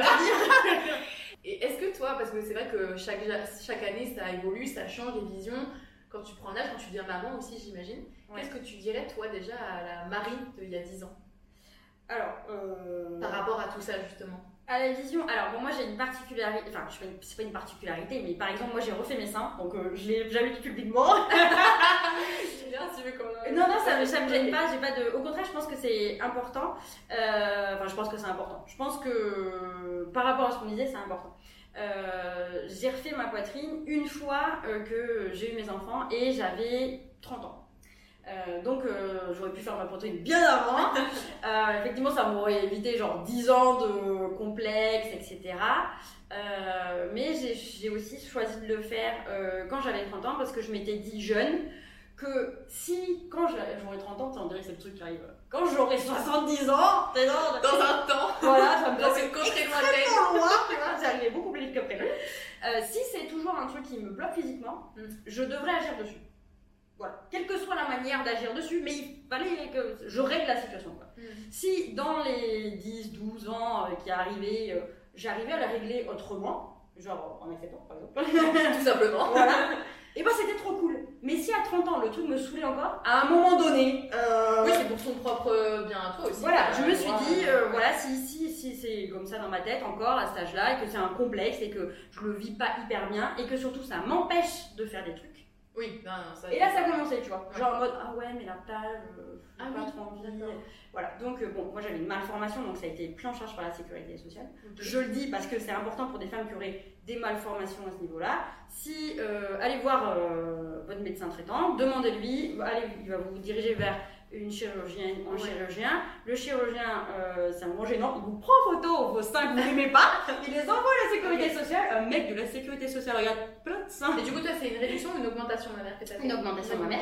et euh, va dire alors oui, ça c'est considéré comme de la malformation et ça va être gratuit. Non mais il faut le savoir parce qu'il y a plein de femmes Ok. qui souffrir en silence à avoir Ça des trucs où elles sont pas à l'aise et en fait euh, alors voilà. Ma myopie n'est pas remboursée par la sécu mais mes seins oui. Putain, c'est fou, ça. Mais moi, c'est pareil, j'aimerais Aucun bien opérer des yeux, mais. euh, voilà. Parce que moi, pareil, je vois rien, je suis myope. euh, J'aimerais bien, mais Nous sommes deux top. Les petites notes Ça sera le titre, les taupes. Les tops. Et donc euh, les tops mais avec une avec les seins refaits, devinez laquelle. et donc Trop putaclic, on est bon là. Euh, au top. quoi. Et donc, euh, en fait, je l'ai- je l'ai refait. Donc, euh, il y a un côté aussi où je, je sais que ça peut être vu comme très superficiel, mais pour moi, c'est pas un souci parce que c'était un complexe. J'ai essayé de le régler d'autres moyens. J'y suis pas arrivée. Voilà, euh, c'est un échec. Et donc, ma solution a été de me tourner vers la médecine, qui en plus m'a dit effectivement, c'est une malformation. Venez, madame, nous allons vous aider. Et mon problème a été réglé. Donc il y a un moment aussi où si j'avais eu des oreilles très décollées, on me les aurait recollées, personne n'aurait jugé.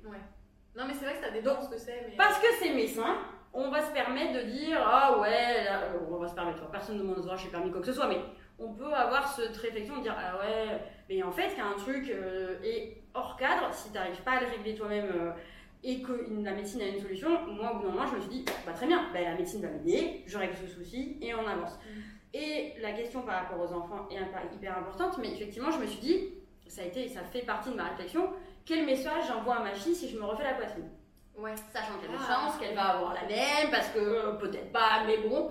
Euh, donc peut-être elle va me dire, quand elle aura 18 ans, bah écoute, moi tu l'as fait, j'ai envie de le faire. Et en fait, c'est exactement ce que je me suis dit. Si elle a envie de le faire, que c'est un complexe, qu'elle a passé certaines années avec cette poitrine en essayant de l'accepter et qu'elle n'a pas accepté, qui je suis pour lui dire tu Oui, dois accepter quelque chose? Non. On peut aider son enfant à accepter les choses. S'il y a une autre solution et qu'elle qu'elle veut la faire et que voilà, ça ne met pas en péril sa santé, etc., très bien. Enfin, euh, tant mieux, tu vois. Enfin, pas obligé de vivre avec ses complexes. Il y a un moment où si ton complexe a une solution, ben euh, vas-y, en fait. Go Et, Ouais, euh, c'est et- moi j'ai été très honnête avec eux avant mon C'est opération. surtout que le plus important, en fin de compte, c'est que tu les fais pour toi et pour personne. Mais. C'est exactement, ça, exactement. en fait. Personne m'a dit refais-toi les seins, ils sont horribles. Non, Oui. bon, évidemment, on m'a dit ça quand j'étais une ado. Mais bon, moment, ça faisait 15 ans, là, je m'étais remise, tu vois. Des- Non, mais de toute façon, les jeunes. Mais de toute façon, il y a toujours un truc quand t'es ado, t'as toujours, je sais pas, ton, ton truc, ton si, bon voilà. c'est- c'est- On, on dépassé ce stade. Mais euh, ce que voilà, moi c'est pareil, si ma fille a besoin que je l'accompagne physiquement sur quelque chose parce qu'elle est pas à l'aise, on va essayer de le régler d'abord euh, en trouvant avec nos propres ressources. Mais si elle a besoin de faire accompagner autrement, qui je suis pour lui dire non Enfin, tu vois, et donc j'en ai parlé à mes enfants ce que je disais avant l'opération, je leur ai expliqué, voilà. euh, ben, comme je l'ai dit, c'est un complexe pour moi, j'ai envie de le faire, je vais le faire, ça va. Euh, physiquement, ça va changer un peu, mais sinon, ça ne changera rien entre nous. euh, Oui. voilà, il va avoir, je vais avoir un peu mal au début. Un peu. Le mot est faible, ça tu douilles. Voilà, il y a 15 jours où euh, c'est très dur. Mais, euh, et en fait, voilà, bah, c'est. Ça a été hyper ok. euh, et je me dis, bah, ça se trouve, euh, ma fille, euh, elle a vu l'avant, elle a vu l'après. Quand elle sera grande, elle décidera de ce qu'elle veut faire. Enfin, je. C'est un message que tu voulais vraiment mettre en avant, ça pour ta fille, euh, de dire que si elle a le droit de le faire, c'est une option pour elle, qu'il faut pas qu'elle le. Mais je, vais, je vais jamais euh, lui dire, je vais jamais lui Non. suggérer l'idée. Bien sûr, bien sûr. Euh, elle fera mais ce qu'elle, qu'elle- moi l'idée que je- j'essaie de leur apporter à mes enfants c'est qu'ils fassent ce qu'ils ont envie de faire du moment que ça n'empiète pas sur le bonheur des autres que voilà ça porte pas conséquence globalement mais avec d'autres personnes mais pour eux qu'ils soient épanouis dans leur corps et dans leur vie euh, oui donc euh, si c'est si c'est la seule manière qu'elle qu'elle, qu'elle- qu'elle ait pour s'épanouir à un moment donné euh, elle fera ce qu'elle a à faire et ça se trouve elle me dira bah moi euh, pas du tout besoin. Je sais pas si toi t'as eu besoin de ça, bah très bien. Euh, moi, tu vois, je trouve ça beaucoup mieux comme ça. bah. Très Et t'aurais eu envie qu'il y a 10 ans, du coup, on te le dise, ce genre de choses? Euh, alors moi, j'ai pas été éduquée avec une vision euh, de mon corps, par exemple. Donc euh, voilà, je j'ai pas eu du tout cette éducation-là. Donc forcément, ça a surpris ma mère que je m'opère des seins. mais Elle m'a bien dit tu fais ce que tu veux. Mais poils, il n'y a pas une, une considération de l'enveloppe corporelle. Pas trop, Oui, oui, mais pas trop de ça ça, dans notre famille. Euh, donc moi ça a été un peu, voilà, je n'osais pas me faire opérer parce que je trouvais ça très superficiel comme euh, raisonnement. En fait, euh, oui, ça m'aurait évité 10 ans à me planquer quoi. Mais il m'a fallu 10 ans pour me dire, bah, j'ai le droit de, de le faire en fait. C'est bête, mais... T'étais comment il y a 10 ans? Moins. Tu... Est-ce que tu. J'étais très similaire et très différente. Ouais, J'imagine. très différente parce que j'avais, je pense, moins d'assurance qui est normal. Je- En fait, j'étais dans la vie, mais sans vraiment. euh, je planais quoi. Enfin, je savais pas ce que je foutais là, tu vois. On m'a invité, je sais pas qui. Non, mais avant mes enfants, après j'ai eu mes enfants très jeunes, donc euh, ça fait vraiment partie de ma construction. Je me suis vraiment devenue une adulte en ayant des enfants, donc euh, c'est très particulier. Je pense qu'il y a beaucoup de femmes, même beaucoup de femmes se construisent tout à fait autrement. Mais moi j'ai eu ma fille à 22 ans pendant mes études, comme je disais, donc je suis devenue une adulte avec ma fille. Donc très particulier, mais vraiment avant, euh, je savais pas ce que, je savais pas qu'est-ce que je voulais faire comme métier. Je, je, je faisais aucun choix en fait. En fait, il y avait les choix qui arrivaient, je les prenais parce que bah, tu sais, fallait, il fallait bien Je choisir. prendre choisi. mais, mais, mais moi, j'avais pas l'impression de faire des vrais choix quoi. Mm. J'ai fait un bac éco parce que bah, j'étais bonne un peu partout, mais pas excellente. Enfin, j'aime pas les maths, donc l'aurais, j'aurais fait E. J'aime pas trop les langues, donc bah, j'ai fait un bac ES, quoi, donc il n'existe plus. Euh, après, je savais pas trop quoi faire comme études. Bon, euh, bah, bah, je, ah, euh, des branches arrivaient, hop, je prenais des lianes, machin. Et- mais voilà, je, je, je, je- papillonnais un peu sur la vie, quoi. J'étais pas malheureuse, hein, mais. Pff, je Après, bien sûr, t'as des questions. euh, puis après, je trouve que c'est normal aussi quand t'es dans Bah, le métier oui. de pas poser les vraies questions. Moi, je le fais parce que je. Mais après, je- gens comme ça. Moi, c'est une grosse machine dans ma tête et moi, je me pose beaucoup, beaucoup de questions. Et tu vois, c'est un truc que ma, ma, ma mère me dit, tout, me dit tout le temps. Elle me dit, tu sais, Maëlys, à ton âge, elle me dit, c'est bien, mais elle me dit, moi, à ton âge, je, je me posais tellement pas toutes ces questions-là. Ouais. Et aujourd'hui, elle me dit, déjà, je pense que vous êtes dans une génération où vous posez beaucoup de questions. Bah, Et- pas le même contexte des fois quand même. Ouais. et, euh, et elle me dit c'est, c'est fou parce que et en même temps moi c'est un, un handicap entre guillemets de vie faut que j'arrête de faire ça avec mes doigts je fais ça tout tout entre guillemets. entre guillemets. Mais et euh, ça peut être un handicap de vie parce que je me pose beaucoup beaucoup de questions je réfléchis beaucoup et c'est vrai que pour mon âge des fois je me pose trop de questions et des choses que le temps répond à certaines Oui, questions bon, sans devoir les poser tu vois aussi. Et en même temps euh, j'ai l'impression que des fois je me dis bon bah je me pose des questions mais je ne me les poserai pas dans 10 ans tu vois et là je me pose des questions de qu'est-ce que je vais faire de ma vie. C'est des Ah questions très euh, qu'est-ce que j'attends de la vie qui je suis et, Ah, je me pose des vraies, ça. et je me pose des vraies questions sur mon identité mais, Mais c'est bien. de, de questions sur mon Après, c'est challengeant. c'est ah, c'est un challenge continu hein, c'est un challenge quotidien mais Ça sera sûrement sans fin, Mais- sache-le. ah mais je suis prête hein, je suis préparée Voilà, euh, je J'espère que tu auras tes réponses, mais il y aura d'autres questions, Malice, après qui vont Ah, arriver. mais le problème, c'est que oui, il y a toujours des, y a toujours des questions et, et sans réponse. Et quand des réponses arrivent, d'autres questions arrivent. Après, bon, euh, je, je, Non. fais, je me suis habituée aussi. J'essaie d'en faire une force aujourd'hui aussi. Oui, mais tu fais bien. Moi, non, moi, je pense pas que je me, je me posais autant de questions. Par contre, j'ai. Je... Mais c'est tranquillisant, c'est serein d'esprit quand même, je trouve. De... Mais après, c'est juste que j'ai. Ça, c'est savoures pareil. la vie, je trouve, tu vois. Je me dis toujours que ce qui va arriver va être cool, tu vois. Genre, ça va être bien. Tout va être. Enfin, C'est bien. Je me dis pas, il Moi, aura aucun problème. Je me dis, Oui. en fait, euh, tous les trucs qui m'arrivent à chaque fois, bah, par exemple, avoir une fille très tôt, c'était pas extrêmement prévu. Euh, finalement, j'ai été auto-entrepreneur très tôt parce que euh, bah, c'était pas possible d'être salarié. Mais à chaque fois, tu vois, ça m'a, je me suis pas dit, oh, bah, il y aurait plein de gens, je le sais très bien, plein de gens m'ont dit aussi, en mode, oh, mais c'est une cata, euh, oh là là. Et en fait, moi, vas chaque fois, je me disais. Ouais, je me disais, ok, là le fait est que je suis enceinte, ou le fait est que bah, l'emploi que je veux, je peux pas l'avoir, et que je peux avoir de l'auto-entrepreneuriat autant que je veux. Le fait est que machin. Et à chaque fois, et ça je, je suis très reconnaissante de mon caractère pour ça, je me dis, ok, maintenant qu'il y a ça, qu'est-ce qu'on fait quoi? Enfin, tu vois, je me dis, bah d'accord, c'est le fait c'est c'est comme ça.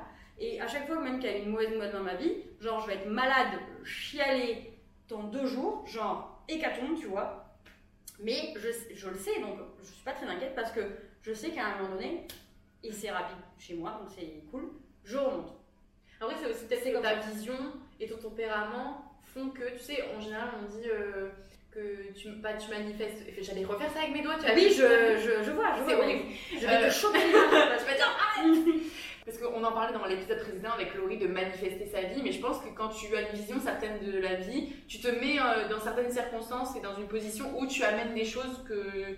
Parce que tu te comportes d'une certaine euh, manière. en fait, je me refuse aussi à me laisser dans l'apitoiement Mm. et. parce que je, je l'ai vu chez des gens, je l'ai vu chez des proches et je, je sais ce que ça peut faire d'aller mal, d'être en dépression, euh, donc je sais que j'ai un truc de je m'y refuse. Et donc je sais que c'est pas un choix d'être dans sa dépression. Et je- on ne choisit pas d'être dans sa dépression, on ne choisit pas de s'en sortir, Mm. c'est une maladie, etc. Mais il y a des moments dans la vie où quand c'est pas de la dépression, quand c'est euh, des coups de mou, etc. Je me, je me, me l'autorise pas longtemps en fait. Je, j'ai le droit d'aller mal, donc je vais aller mal. Ça mais. On va bien toucher le fond. Voilà, et ça a toujours été comme ça dans ma vie. Ok, j'ai le droit de pleurer, donc du coup je m'arrête pas toi. Genre je dis ok, ben, pendant deux jours, je vois personne, je mange ce que je veux, je vais hyper mal, je vis ma pire vie, ok.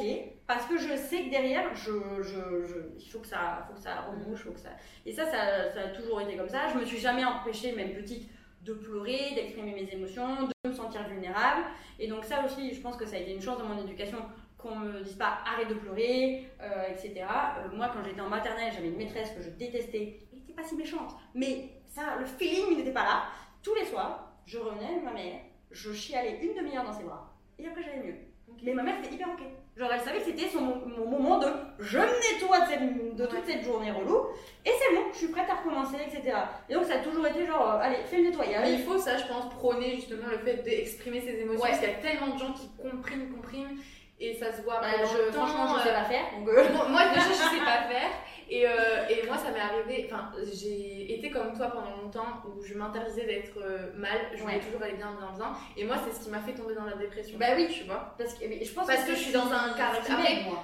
Oui, après, je pense que ça dépend vraiment des personnalités, etc. de comment t'as éduqué, de comment Voilà. tu. Et moi, bon, après, moi, j'ai eu la chance aussi d'avoir des parents qui sont très ouverts sur les émotions. Ouais, Moi, j'ai une, maman aussi qui m'a toujours parlé de beaucoup de. Parce qu'elle est hypersensible, je le suis aussi, donc elle m'a beaucoup parlé de ça, que c'était normal, que c'était ok. Ouais. Euh, mais on a, on a toujours euh, su exprimer ses émotions facilement. En tout Mhm. cas, avec eux, j'ai toujours réussi. Mais pendant longtemps, je m'interdisais d'être malheureuse. Parce qu'il fallait pas que. Moi, j'étais la copine euh, marrante, j'étais la copine joyeuse. Ah oui, qui avait rigolait ce rôle-là. Ouais. J'avais un peu. Et puis, je me l'étais auto-attribuée, on va pas se mentir. Personne ne m'avait dit, toi, tu seras. Oui, bien sûr, la rare. euh, voilà. Et oui, personne ne dit.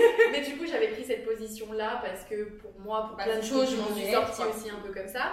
Et, et pendant un moment aussi, je me suis interdite du coup d'être. euh, je me disais, ok, mais c'était triste, mais là, c'était triste deux minutes et après, c'est bon. Ouais, ouais. Et en fait, euh, bon, moi, ça a été aussi dans un contexte particulier du Covid, par exemple.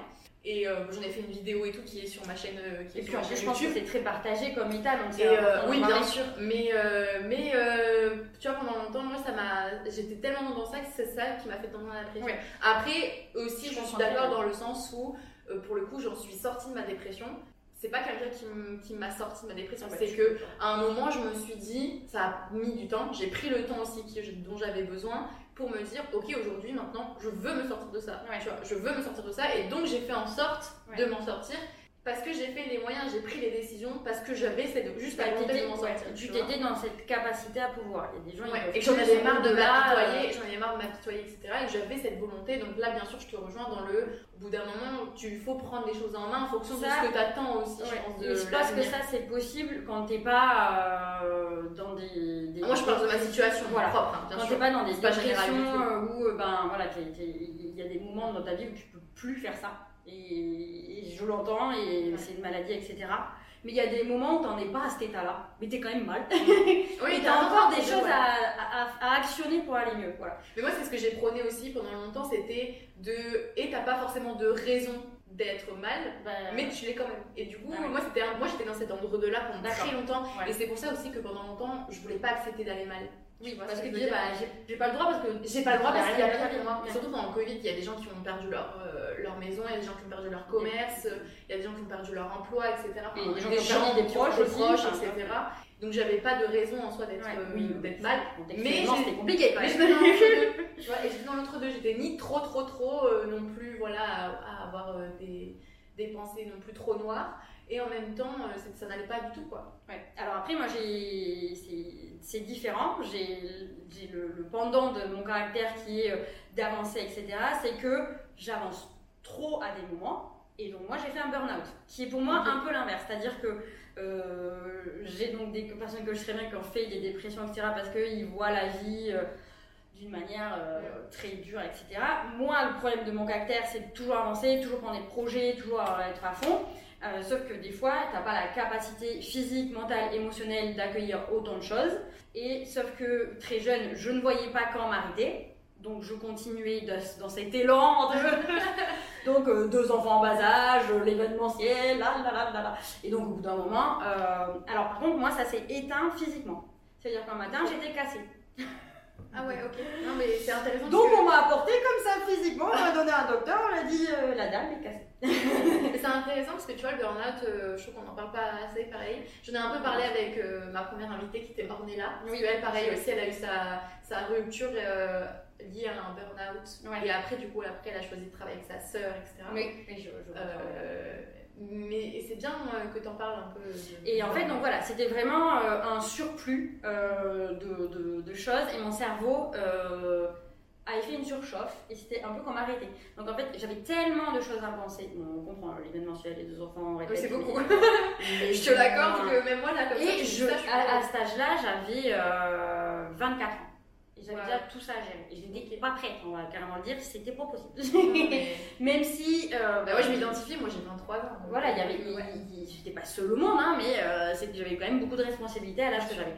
Donc, euh, à un moment donné, on, mon cerveau chauffait, on m'a emporté chez un docteur, et clairement, ce que le docteur a dit, c'est on aurait dû venir beaucoup plus tôt. Sauf que moi, bah, j'étais dans mon entrain, je voyais bien que je galérais un peu, tu vois, et que je subissais la vie quand même au bout d'un moment. Mais euh, pour moi, c'était normal d'être à fond parce que j'aimais ce que je faisais, etc. Euh, donc là, j'ai été sous traitement tout l'été. Donc ça a duré juin jusqu'à août. J'avais un traitement parce que le médecin m'a clairement dit, toute seule, c'est pas possible parce que c'est comme si votre cerveau ne pouvait pas s'arrêter de réfléchir, d'avoir un rythme. Donc en fait, le médicament servait simplement à ralentir. Alors c'était horrible car vraiment j'étais au ralenti. je faisais des bibons, je suis là, prendre la poudre la lèvre. Donc, avec mon caractère. Euh, c'était l'opposé en fait. C'était euh. hyper frustrant. Mais en même temps, je n'étais pas en capacité avec ces trucs de réfléchir. Bon. Je me suis dit, euh, j'ai des responsabilités, je suis maman. On me dit que là, il faut que je prenne ces médicaments. Je vais prendre les médicaments. Dès que j'ai été un peu mieux, genre en août, j'ai tout jeté à la poubelle, faut pas du tout faire ça. Ah bon? Parce que c'est de l'accoutumance, ces médicaments, il y a une accoutumance. Donc normalement, c'est comme du sevrage, il faut faire doucement, être accompagné. Donc ne le faites pas chez vous, si vous avez un traitement, ne le jetez pas. La prévention là, ouais. Mais euh, moi en fait, je ne supportais pas de dépendre de quelque chose. Donc je me suis dit, dès que j'ai. Bon, j'ai quand même pris trois mois parce que mon cerveau donc, a été à l'arrêt trois mois. J'ai tout jeté, je me suis dit, ok, j'ai compris, il faut que je me mette des limites parce que j'adore la vie, j'adore faire des trucs, j'aime avoir des enfants, j'aime la vie que la, maison a quand il y a des enfants, etc. Mais je ne peux pas vivre aussi fort en fait, parce que bah, je vais faire des surchaufs tout le temps. Donc euh, maintenant, euh, oui, j'ai des projets, euh, oui, je rencontre des gens, mais ben, j'apprends à dire non, j'apprends à décaler, et, je rate des trucs, je rate, je, voilà, je, sais que je rate des, opportunités, des parce que ben, je, des moments, je sais que si je le prends, si je le fais, il va y avoir des conséquences et je l'ai déjà connu. Donc je l'ai connu très jeune, parce que souvent on fait plutôt des burn-out vers l'âge que j'ai maintenant, 31 ans, euh, que 24 euh, ans quoi. Mais parce que j'y suis allée trop vite quoi. Et du coup, alors c'était dur, mais au moins je sais comment je fonctionne. Je fais trop en fait. Donc dès que je sens que je suis euh, trop surchargée, je largue des trucs. Ouais, finalement ça a été un un mal pour un bien parce que ça t'a permis aussi de bien sûr. bah, c'est souvent comme ça dans la vie. On apprend un peu euh, en se confrontant ah, en ratant en se trompant euh, voilà. Donc euh, en faisant un peu mal bon ça serait mieux de le comprendre avant hein, mais mais je je j'ai pas eu cet équilibre naturellement quoi. il a fait que je me prenne un petit coup de surchauffe mentale. On arrive un peu vers la fin oui très bien. J'ai du coup bien sûr la question que j'aime bien aussi c'est est-ce que toi tu as déjà des objectifs sur le long terme, en termes pro ou perso, pour être euh, pour la question aussi d'être accompli. Est-ce que déjà tu te sens accompli aujourd'hui euh, Oui. c'est déjà cri du cœur. C'est déjà bien, mais ça vient du cœur là. Ouais, ouais, Est-ce que tu te sens accompli ouais, Et bien sûr, qu'est-ce que tu envisages dans ton avenir, euh, professionnellement, personnellement pour continuer cet accomplissement et, Alors, j'aurais pas dit oui aussi spontanément il y a quelques mois. J'ai eu la, là je il y a des moments dans la vie où c'est hyper cool et genre tout est aligné donc euh, je touche du bois. Euh, je sais que tout ne va pas être aligné toute ma vie comme ça, mais enfin je travaille pour aussi, hein, j'ai envie de te dire. Mais euh, là je travaille dans ce que j'aime, qui est vraiment une entreprise passion. mes enfants vont bien. Là je suis en train de changer, je vais avoir une maison avec un jardin, ce qui était un peu mon dream, tu vois mes amis, mes amours, tout le monde voit bien. Euh, donc je suis vraiment dans un moment où euh, c'est cool. J'espère juste pouvoir continuer de travailler sur ça et que les gens que j'aime continuent d'aller bien, etc. donc là, je suis dans un moment de ma vie où euh, ça n'a pas toujours été le cas, mais là, c'est super. Ce que je souhaite pour la suite, ben, que tout le monde continue à aller bien, mais surtout que aussi, enfin pas surtout, mais et que je fasse grandir Ouïra Marie pour justement toucher d'autres femmes, pour que justement d'autres femmes comprennent le rôle de leur cycle sur vraiment leurs émotions, leurs symptômes, etc. Donc, c'est continuer de pouvoir parler de ce sujet-là. Donc, euh, vraiment, c'est un peu mon seul objectif et pouvoir en vivre, c'est-à-dire que je sois pas obligée de bricoler à côté pour, euh, pour joindre les deux bouts. Vraiment, de, euh, mon objectif, c'est pas de faire pas des millionnaires et à Marie, mais vraiment de pouvoir avoir une vie confortable économiquement pour pouvoir continue de partager ce message de manière sereine en fait. Voilà, c'est vraiment euh, Oui, d'avoir les, les outils. Exactement, d'avoir le, cadre euh, ok pour pouvoir le faire de, de, la meilleure manière qui soit et pas euh, dans l'urgence, dans le stress, etc. Vraiment de, de le faire de, de, la meilleure façon. Donc ça c'est vraiment continuer sur cette lancée-là, ça serait c'est tout ce que je souhaite. Quoi. Moi, c'est déjà bien, c'est trop chouette. Bah ouais, de temps. Et la petite, la petite question signature pour, euh, pour finir du coup cet épisode. Est-ce que tu as une citation ou un proverbe phare dans la vie de tous les jours qui t'anime et qui, qui, je sais pas, qui t'inspire Alors, c'est pas forcément lié à l'entrepreneuriat. Non, ça, euh, non, non, c'est pas du tout lié euh, forcément. Parce que bah, justement, on était en mode that girl et tout, donc moi, non, j'ai pas trop ce, ce truc-là. quand je, je n'ai pas connu ma grand-mère qui a eu donc 8 enfants. Euh, qui pour moi, c'est dans l'entrepreneuriat très difficile d'avoir 8 enfants, etc. Et euh, pour expliquer la situation, donc c'est une femme euh, qui a eu ces enfants-là dans un milieu social pauvre, voilà, de, de, campagne, pas trop d'argent, mais qui n'ont jamais marqué de rien. Et elle a fait en sorte que tous ses enfants ne manquent de rien et un métier, donc ils sont quasiment tous devenus profs parce qu'avant c'était la seule manière de s'élever socialement. Euh, et donc, il a vraiment dédié sa vie, euh, vu qu'elle euh, bah, était dans cette dans cette situation-là, pour que ses enfants puissent avoir une vie choisie. Donc voilà, c'est une personne qui m'a beaucoup, qui est très importante pour moi, même si je l'ai pas connue. Et donc j'ai connu par exemple sa maison, et il y avait une petite citation accrochée qui disait Notre foyer est petit, mais notre cœur est grand. Oh, et en fait, je suis toujours émue. parce que pour moi, ça veut dire que quelle que soit ta situation sociale, euh, quelle que soit ton habitation, n'importe où on te reçoit, si on te reçoit, la seule chose qui compte, c'est la manière dont on te reçoit et ce qu'on te donne, ce qu'on va te partager en termes de nourriture, en termes d'écoute, euh, d'accueil, euh, d'accueil de tes émotions, d'accueil de qui tu es comme tu es. Et chez eux, il y avait toujours un couvert en plus. Alors qu'ils étaient déjà nombreux parce qu'il y avait la mamie, les parents, il y avait souvent quelqu'un, il y avait toujours un couvert en plus parce qu'il y avait souvent quelqu'un qui venait euh, manger avec eux. Et c'était vraiment leur manière de vivre. C'est euh, peu importe notre richesse, euh, ce qui compte, c'est qu'on accueille les autres et qu'on partage. Donc leur maison était petite, mais leur cœur était grand. Et pour moi, c'est vraiment la manière dont on m'a élevé. Super. Merci beaucoup pour ce partage, Marie. Avec plaisir. J'espère que cet épisode vous a plu. N'hésitez pas, bien sûr, à aller suivre Marie sur tous ses réseaux sociaux que je vous mettrai en barre d'infos. N'hésitez pas aussi à me suivre sur mes réseaux sociaux, sur cette chaîne YouTube, sur ce podcast et sur mes réseaux sociaux en général. On se dit à très bientôt pour un prochain épisode de Dans la ruche. Merci Merci, au revoir